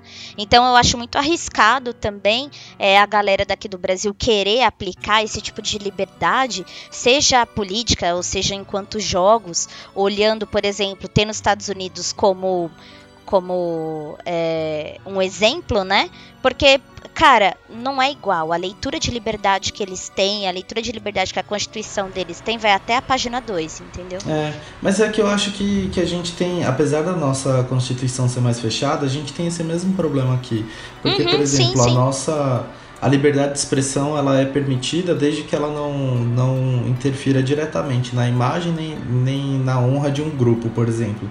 E aí você tem um presidente que foi eleito e que em da- em dado momento da campanha dele, ele gritou para um público gigante, vamos metralhar a petralhada, sabe? Tipo, Cara, existe incitação ao crime, existe um alvo direto sendo traçado, existe uma incitação à ação, porque ele inclusive convida que as pessoas façam Na isso. verdade, na verdade esse era minha, essa era a minha pergunta quando eu falei sobre o Rape Day. A minha, minha dúvida era, é, por que, que o jogo, é, o jogo tem que ser banido no Brasil? Tem, mas por que, que o jogo seria banido no Brasil, sendo que nós provavelmente temos uma sociedade que endossa o jogo? É, isso é um problema muito grande. Você entendeu? Então, é, quando é que, quando é que a gente tem que, quando é que a gente tem que tirar o produto da prateleira? Quando existe É. uma exigência da minoria ou da maioria, entendeu? Porque se a gente for depender de maioria no Brasil, É que aí não tem que entrar no, que é minoria e maioria, mas ah, mas acontece que o governo vai atender os anseios da Ah, população. sim, com certeza. É, na verdade eu não sei não, hein. Eu acho que tipo o governo vai atender os próprios anseios. É isso. É que são, que são no momento muito parecidos com os anseios da população. Eu não sinto isso mesmo, assim. Mas, é, enfim, o, o ponto é que dentro da nossa Constituição ele tem que ser barrado. O problema é esse, é que, tipo, nem tudo que tá lá na nossa Constituição é seguido à risca, porque toda lei é questionável. Isso é foda. Posso fazer uma piada sobre o Ronald? Seja extremamente ag- ag- ag- agressivo e seja engraçado e, bicho, ele, ele leva numa, numa, numa boa. sacou? Pra mim, o grande lance e- e- que, que eu acho no, no humor e que eu, eu evito no, no- no nosso trampo, eu acho muito merda o, o- usar desse momento, usar de humor pra perpetuar preconceito, socorro. O Rafinha recentemente fez um vídeo a respeito do caso lá da Vivictis, é, a Vivictis quando enfrentou a, a Rocks e a Vega Squadron né, lá no LCL. É a Liga Russa. É, a Vivictis sendo um time formado só por, só por mulheres, só por garotas, né? Foi desrespeitada durante o torneio russo. E aí nós criamos, o Rafa, né, especificamente idealizou um vídeo para não apenas criticar esse episódio, mas criticar toda a comunidade tóxica do League of Legends e, por extensão, a toxicidade na liberdade de expressão Sim, total. dos jogos online como um todo, não só no Brasil, como no mundo também. Nós fizemos esse vídeo e nós fomos, é, em certa medida, elogiados e, em boa medida, criticados também. E as críticas tiveram algo em comum, que todas elas foram feitas por homens, que por alguma razão se sentiram ofendidos pelo vídeo que nós criamos e vieram externar as suas opiniões a respeito, muito, muito eloquentemente. lá no YouTube, no Facebook e afins, no Instagram também. É, o que eu queria saber, na verdade, de vocês é o seguinte: o que essas pessoas geralmente usaram como base para o contra-argumento delas ao nosso vídeo é que a gente é gado demasiado. É que a gente é gado demasiado também, mas que nós é, não estávamos entendendo que LOL, que o League of Legends é assim mesmo e pronto toxicidade é uma coisa normal no LoL, as meninas têm que se acostumar à toxicidade. E criticar a toxicidade é criticar já um elemento quase fundador da comunidade de League of Legends. Certo? Sim. Sim. É, na opinião de vocês, é, nessa questão de campeonato é um lugar quente mesmo, onde os humores se excedem e as pessoas falam merda e, ou jogos competitivos são assim mesmo, as pessoas falam merda. Na opinião de vocês, a liberdade de expressão nos jogos funciona dessa forma? Vale tudo no amor e na guerra nos jogos? É o seguinte, é, o meu, é, eu, eu lembro que eu já contei para vocês, né, que o meu cunhado ele trabalhava na Riot. Falou, ele era ele era do, do suporte. Ah, suporte foi banido, otário. É, ele foi banido. oh, meu Deus. Ele era do, ele era do suporte da Riot. Perfeito. E eu mostrei o nosso vídeo para eles e ele, tipo, super concordou com a nossa visão. Acho que, inclusive, ele deixou um like lá pra dar aquela fortalecida pra nós. Uhum. E assim. Não, que... então, a, a gente Chupa. recebeu bastante like, inclusive. É, é recebemos bastante like, inclusive, né? Uhum. E, tipo, e o que ele falou, e o que ele falou que é um negócio muito. É, que foi um negócio assim, eu, como não manjo muito de LOL, igual o Rafa, por exemplo, que tem mais, né? Eu perguntei algumas coisas para ele também, além de ter enchido o saco do do Rafa para entender o que estava acontecendo. E ele acabou, e ele acabou me, me explicando uma coisa que eu achei muito interessante e que isso vira completamente o argumento contra esses caras que foram tóxicos, tanto nos comentários do YouTube quanto do Insta e tal, que é, é a maioria dos comentários que nós recebemos, por exemplo, foram de pessoas falando que, é, citando um canal lá, que eu até me esqueci o nome, mas eu assisti o vídeo desse canal. É, nem vão promover os caras, nada, que os caras não promovem. É, é, melhor não. Isso, exatamente. Não, mas nos, nos canais não são necessariamente ruins, não, eles são bem tranquilos. eu também gostei. É. Então, o, o, meu, o meu cunhado falou que esse canal, esse cara é um lixo. Ele falou com essas palavras: esse cara é um lixo, porque ele tenta passar muito pano em coisa que ele não deveria passar pano. E para quem não conhece a comunidade, é, ele acaba saindo como certo, mas as pessoas uhum. que não conhecem vem isso. Quem conhece mesmo sabe que ele tá sendo hipócrita. No sentido de que esse cara, por exemplo, ele fala que, é, na verdade, a gente não deveria ficar bravo nem com a Riot e nem com o, o time russo masculino, e mas com é a organização porque, do evento. Né? Mas com a organização do evento, por terem trazido meninas que não estavam no nível da competição. Só que esse meu cunhado, que ele é, tipo, assíduo, acompanha tudo, até porque ele já trabalhou na Riot, uhum. ele disse que isso é completamente hipócrita. Mas é, porque não é o primeiro time ruim da história, entendeu? A principal questão é essa. Ele tá sendo cuzão, uhum. basicamente. Porque a questão é que a, a Vaivix queria contratar meninas. O que, ele falou que o que esse cara falou aí, que ele queria, tipo, que demitiram os caras porque precisava de dinheiro. É com uma completa de uma mentira, porque a Vaivix tem muito dinheiro, ela não precisa disso para conseguir mais dinheiro. E, tipo, eles abriram o campe... É, eles abriram vagas do time para meninas e houveram pouquíssimas que se inscreveram justamente pelo medo de lidar com os homens no campeonato, no esportes. Então já começa por aí. E o meu cunhado falou que o processo seletivo da Vai Victs para contratar essas meninas foi um dos mais longos da história do time, porque eles sabiam que as meninas tinham que ser boas para competir com um monte de cara no ambiente tóxico que é de LoL. Foi mais ou menos três meses de testes para chegarem naquelas meninas que foram para lá. O ponto que eu quero chegar é esses caras, todos os argumentos deles, tanto no nosso vídeo quanto no Insta, etc, etc, caem por água abaixo quando você descobre esse tipo de situação. E aí eu volto a repetir, isso aí tá dentro do quê? Tá dentro de toxicidade masculina, porque a masculinidade é ferida quando a gente trata esse tipo de assunto, né? E outra, é, os caras falaram, ah, liberdade de expressão, os caras estavam reclamando porque as meninas não estavam à altura, blá, blá, blá, blá, blá. E aí a gente entra de novo no tópico desse podcast, desse episódio, que é, é liberdade de expressão mesmo ou foi só filha da putice? É isso que eu quero saber. É, então essa foi a pergunta. Chegando à conclusão, chegando à conclusão foi filha da putice. É sabendo de tudo isso. Na sua opinião, vale xingar um oponente durante um jogo? Vale, vale ter esse tipo de provocação? Então, não vale, cara. Não, va não vale, cara. Esse é o ponto. É, é, esse é o ponto. Não vale. Não vale xingar. Eu não acho que se cria um ambiente saudável xingando as pessoas. É claro que no calor do momento, por exemplo, eu jogando Hellblade, eu xinguei pra caralho o jogo porque eu tava ficando puta.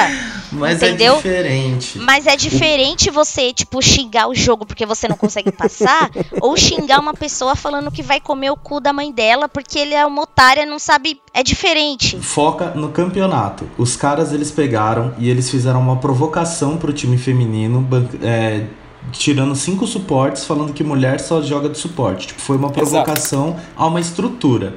Esse tipo de provocação é válida num campeonato ou não? Porque assim, uma parte dos argumentos que a gente teve foi de, por exemplo, pressão psicológica que isso pode rolar. E assim, de verdade, eu não acho que essa é uma, uma coisa que possa ser excluída como argumento. Eu acho que, que é válido mesmo, porque realmente, por, ainda mais dado esse contexto de tudo que você falou, de que elas ficaram três meses treinando, de que elas eram um time que que tinha toda essa preparação. Então, assim, só por serem mulheres, elas já tinham desvantagem em entrar no palco. Só por isso. Só isso já é o suficiente, assim, pra, cara, tirar muito o foco do jogo e colocar o foco em o que elas representam lá. Elas não eram um time feminino. Elas eram mulheres representando mulheres. Então, assim, vale provocar as meninas se aproveitando disso? A minha questão no geral, no, no geral mesmo, assim, tipo, até independente do caso das, de ser mulheres ou não. O jogo tem um chat all, por exemplo, certo? No jogo. No campeonato é proibido, certo? Então uhum. a gente já entende que a ideia é que não é necessário se comunicar com o seu oponente. Certo. É, LoL não é um esporte de contato. Você não precisa nem ver a cara do seu oponente para jogar um LoL. Então, tipo, a provocação é muito limitada nisso. Tipo, quando, num jogo oficial, os jogadores nem se ouvem, eles podem gritar o que for, que eles não vão se ouvir. Porque eles ficam em salas separadas com, com fone e o fone tem, tem white noise, assim, tipo, é tudo. É feito para que você não se comunique, entendeu? E de qualquer forma, a babaquice vaza de algum jeito, né? Eles dão um jeito de. é, as estruturas que eles encontram pra provocar é meio que burlando o sistema básico do jogo, assim. Então você percebe que a ideia é que não, se, não seja feito isso, sabe? E aí, e aí, tipo assim, é, por estrutura já tentam atenuar isso, certo? Uhum. É que eu acho que o, a Riot ela é ela é controversa nisso porque ela faz e não faz, né? Ela proíbe uma coisa e incentiva a outra, tal. Por exemplo, ela, ela faz isso e cria emote pra você poder colocar em cima do seu boneco e fazer uma provocação. Tipo, você proíbe a comunicação, mas permite uma comunicação. Tipo, que diferença tem colocar um, um desenho provocando de escrever uma provocação? Tipo, na prática dá na mesma. O esporte não necessita disso, porque o, o jogo é sobre quem joga melhor que o outro, né? E qualquer outra, qualquer outra coisa além disso, ele não tem a ver com o jogo, né? Então acho que para mim é onde que a questão vai. Então acho que no campeonato é onde principalmente não deveria ter. Então, eu não sei mesmo. Porque é, o foda para mim é que quando a gente fala de campeonato, a gente fala de profissionalização de uma coisa que antes era só brincadeira. Mas eu digo assim, enquanto era só brincadeira, por exemplo, uma comparação bem tosca, mas assim, é, é que eu pensei muito depois de ver esses vídeos. Tipo, quando a gente jogava no fliperama, o The King of Fighters ele tem um botão também que é só para provocar o oponente. Tipo, você aperta e aí o seu personagem faz uma provocação pro cara. E às vezes, no fliperama, a gente usava isso para deixar o outro cara nervoso e tal, porque quanto mais ele ficava incomodado, tipo, você ganhou dois rounds, você leva uma vantagem. Quanto mais ele ficava provocado, mais ele tinha essa mania de tipo, ir lá comprar uma outra ficha, mas ele já não voltava numa boa, sabe? Tipo, às vezes era um bom jogador, mas por ter sido provocado, ele acaba, acabava perdendo um pouco do, sei lá, da, da primeira concentração que ele tinha. E cara, de verdade, assim, campeonato aqui em casa é uma coisa que acontece sempre. A gente tá jogando e tal, e de vez em quando tem uma piada, uma brincadeira e tal, e, e desestabiliza. Desestabiliza mesmo, assim, no jogo. E acontece. Então, assim, eu acho é, é só só para concluir assim eu acho que a provocação ela é válida o problema é que essas provocações elas barraram em uma outra coisa que é muito foda que foi tipo desrespeito sabe e não só ao time mas a tudo que elas representam. E entra muito no que a gente já falou sobre esse cast, de tipo, quem é que tá atingindo, como tá atingindo. Quando a gente fazia esses campeonatos aqui, ou quando a gente jogava no fliperama, não era uma, não era uma provocação direta ou alguma coisa para tipo, sei lá, alguma coisa que fosse fora do jogo, sabe? Tipo, eu não tô. Eu não tô criticando uma estrutura, não tô criticando uma pessoa individualmente, eu tô realmente usando uma coisa do jogo para ganhar vantagem no jogo. É, dito isso, eu acho que não, não foi esse o objetivo no campeonato. E aí isso que torna errado. Mas a provocação em si no campeonato eu acho correta. É que, por exemplo, aquele negócio de farpas não adiciona absolutamente nada, porque não, des não desestabiliza em jogo. Tipo, é uma crítica direta a uma pessoa.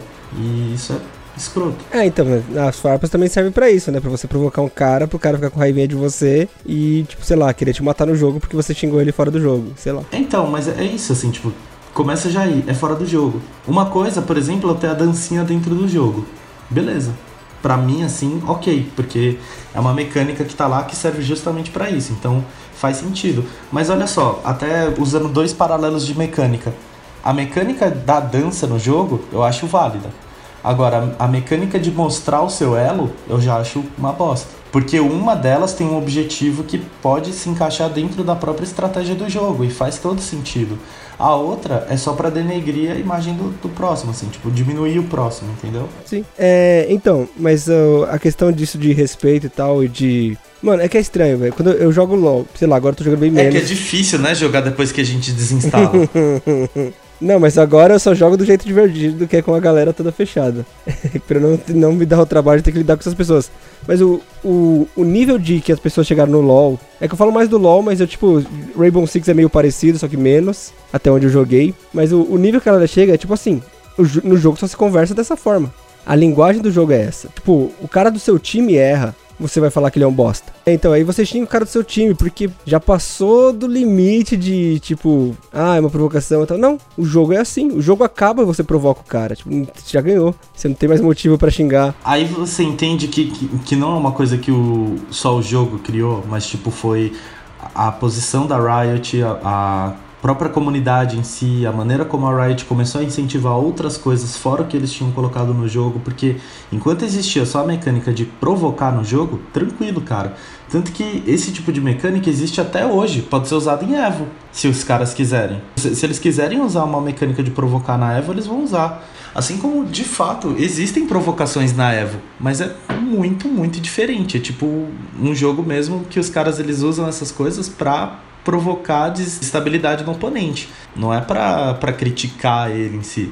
Então eu acho que o problema do LoL não está no LoL. O problema do LoL está na Riot. É tipo, é, é muito diferente assim esses dois campos. Para mim. Então, aí, aí, entra, aí entra naquela questão. Sabe, por exemplo, por que, que eu comecei a jogar Apex? É justamente por causa disso. Eu não preciso ter contato direto com as pessoas e ficar ouvindo merda no meu ouvido ou tenho chat aberto. Por quê? Porque o jogo ele já inclui mecânicas onde você consegue se comunicar com as pessoas só com o seu personagem. É. Você aponta onde tem aonde tem loot, você aponta onde você viu alguém passando para matar e é isso, entendeu? Uhum. O jogo ele te obriga a ser colaborativo porque senão não só você morre como sua equipe também. Porque é. a equipe geralmente anda junto. Então é isso. Eu acho que se as empresas de games começarem, principalmente de esportes, começarem a implementar esse tipo de tática, pra, não para cortar totalmente o, a comunicação auditiva ou de chat, sabe, ou escrita, uhum. mas tipo assim, para facilitar quando você tá jogando com pessoas que você não conhece, para evitar, seja homem, mulher, seja o que for, é, incluir esse tipo de mecânica no jogo. Eu acho que ficaria um negócio muito mais saudável, é, entendeu? Pior que até no Apex, eu, eu joguei uma de, de Apex e o cara já comentou, por que só cai batata no meu time? O cara escreveu lá no. Nossa, mas é, é, assim, então eu não sei como. Você tá jogando no PC, né? Então, eu tô jogando no, no com o PlayStation, console. né? Com o PlayStation 4, tô jogando no console. E no console é muito difícil você você ficar com chat, porque não dá para você ficar digitando com o controle, né? E outra, é, é, muito difícil também pessoas, principalmente pessoas adultas, ficarem jogando com headset é. É, no console. Então, eu acho que é, aparenta, pelo menos, ser um pouco mais suave por conta disso. Tanto que eu joguei, eu sei lá quantas partidas, umas 50 partidas já, mano. E eu nubei nas primeiras pra cacete. Entendeu? Mas eu via que o pessoal tentava ajudar, as pessoas que jogavam comigo tentavam ajudar, tentava explicar, apontar onde estava tirando e tal. Uhum. Tipo, normal, sabe? Sim. Mas é, isso também acho que é um pouco de competitividade, vocês não acham? Acho que a competitividade em cima do ser humano também deixa a gente um pouquinho agressivo. não, então, mas aí que tá, que é curioso. Tipo, se a galera se a galera quisesse ganhar, ele tentava ajudar o time, né? É aí que no LoL me pega. Tipo, caralho, por que você não quer ajudar seu time, velho? Por que você não quer que seu time ganhe? Isso é uma merda. Isso é uma merda. Eu acho que a Amanda matou, assim, com o que ela falou. Porque eu, eu, eu acho que é esse o ponto, assim, do, do que eu, eu imagino sobre. É... Vou até fazer o, o paralelo com a nossa pauta, que eu acho que a gente fugiu um pouco. Que é o seguinte. É, fugimos. é foda você censurar meios de comunicação nos jogos. Porém, é, tendo em vista de que tipo a comunidade de jogos ela já se tornou uma coisa muito muito foda, muito desrespeitosa, muito complicada e tal, e que tipo, mano, as empresas muitas vezes às vezes não sabem nem lidar com essa comunidade que eles mesmos criaram, então talvez a solução seja começar a lidar com a única ferramenta que a gente tem de bom, que são os próprios jogos, sabe? Então, tipo, ao invés de eu tentar, sei lá, é, é óbvio que tem que continuar tendo punição para os times e tal, para condutas, essas coisas, mas assim, eu tentar resolver esses problemas de, de falta de respeito, esses problemas de, de é, falta de aceitação de, de outros públicos, essas coisas dentro do próprio jogo. Então, tipo, o que o Apex Legend faz, em termos de mecânica e até do contexto dele, é muito incrível em relação a isso, porque eles inseriram personagens diversos no jogo para tipo mostrar que esses personagens existem no mundo e em termos de mecânica, eles tiveram todo esse cuidado de fazer com que o jogo fosse acessível para a maior quantidade de pessoas, mesmo sem comandos de voz, para tentar incentivar que dentro do próprio jogo você consiga é, interagir bem com seu time, entendeu? Tipo, de um jeito que não seja prejudicial aos indivíduos. Tipo, uma coisa que você faz prejudicial lá no jogo vai prejudiciar o time, porque é dentro do contexto do jogo. Então, por mais que alguém vá muito mal e tal, você vai ficar puto com a pessoa e já era, sabe? Tipo, não.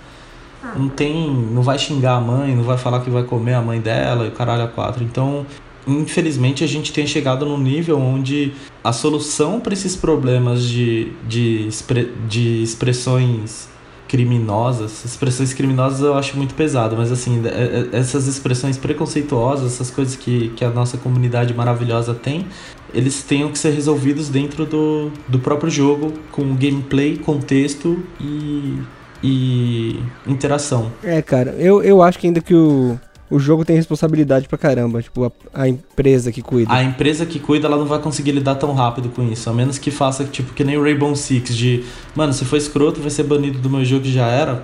Não, não tem como resolver isso. E aí a gente tem alguns problemas que é. Uhum. que a gente já falou, inclusive, nesse cast a empresa não vai deixar de ganhar dinheiro, são interesses privados. Então, tendo em vista a realidade, o que, que a empresa pode fazer? Para mim é isso.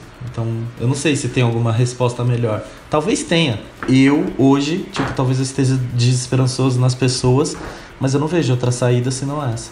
De resolver dentro do próprio jogo. É, pra mim tem que banir, mano. Bane, bane os malucos e pronto. Mas então, para vocês, não vale é, tipo, no, no esportes não é tipo, vale tudo no amor e na guerra, né? Não vale tudo. Não. De, de- já falei desde o começo pra mim que não. Não vale.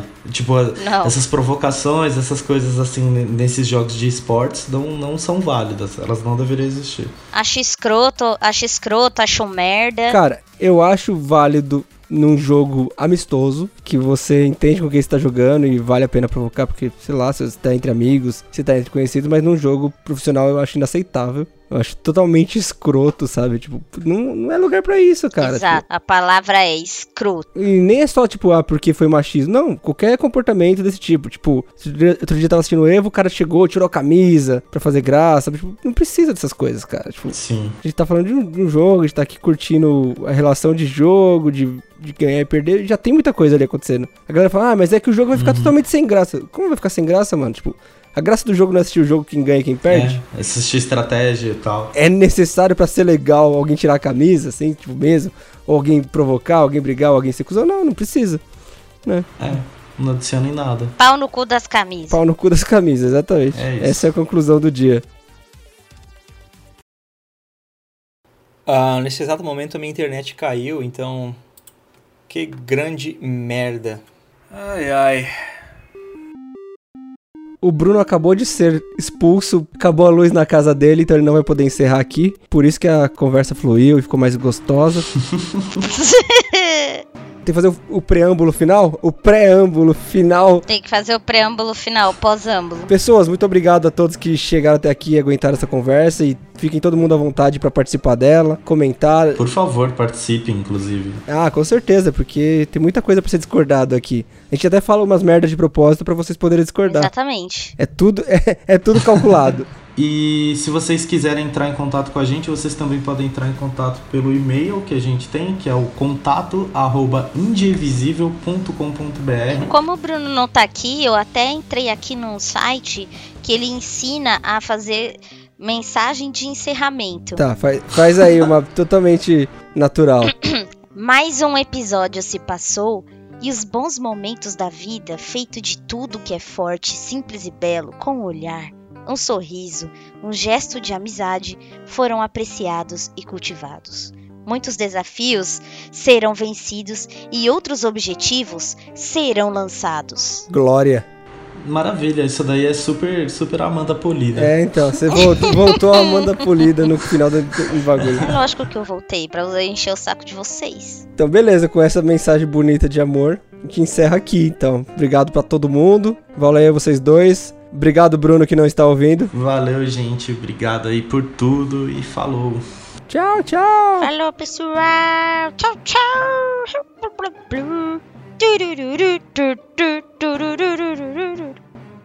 É nóis, não usem drogas. Amanda falando aqui pra não usar droga, chega lá no podcast dos outros, o que, que ela fala? Regaça de droga, vem aqui fumar droga na Sem minha drogas. casa. Vem cheirar maconha.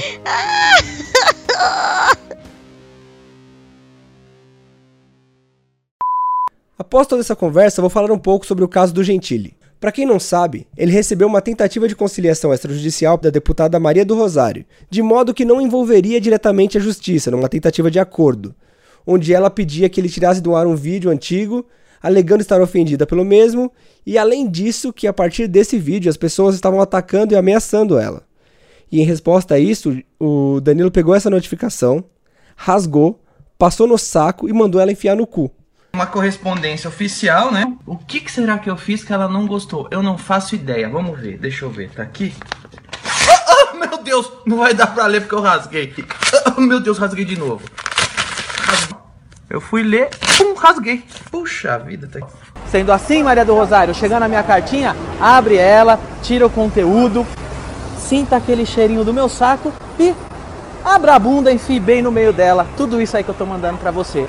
E a partir desse novo vídeo, ela entrou com uma ação penal privada por injúria. É, tá previsto no Código Penal. Pelo meu entender, não foi um abuso de autoridade, como eu vejo muita gente falando. A mim parece que a Rosário tinha todo o direito como cidadã de fazer isso. E no resultado dessa ação, ele foi condenado a seis meses de prisão no regime semiaberto. Há quem esteja dizendo que isso é uma censura, o que eu acho bem equivocado, e vou ler umas palavras de um cara que admiro muito que explicou isso bem melhor que eu, o palhaço Cláudio Tebas. Vamos lá. Não existem leis que te proíbam de falar de mim. O que existem são leis que me amparam caso eu venha me sentir ofendido. O nome disso é Estado Democrático de Direito. Uma lei que te proibisse antecipadamente de se manifestar a meu respeito, isso sim seria censura. A ausência de leis que me amparassem seria tirania. Liberdade de expressão não é alvará para liberdade de agressão. Qualquer cenário fora disso tem um nome: barbárie. É, é foda. Talvez a prisão como punição seja extremo, mas também cobrarem dinheiro, como o caso que aconteceu também com o Gentili, que foi condenado a pagar 20 mil pro Marcelo Freixo, também por ofensa, injúria, difamação e todas essas coisas que ele gosta de fazer, isso não é um problema para pessoas ricas. O Danilo ganha muito mais do que isso para xingar as pessoas. Então, assim, dizer que uma piada, ou uma pseudo-piada nesse caso, é motivo para prisão é extremo. Mas dizer que pagar 20 mil por injúria é justo é cobrar dele menos do que ele lucra com a agressão. Apoiar a condenação é apoiar o silenciamento. Ser contra a condenação é apoiar a impunidade. Sabemos que isso pode e deve abrir precedentes que vão sustentar um sistema que só vai silenciar realmente os pobres, a oposição provavelmente, e os homens brancos e ricos, mesmo sendo condenados, vão lucrar com isso. E sabemos que não serão realmente punidos, mesmo se vierem a ser condenados. Não sei, gente. Não sei. São tempos complicados.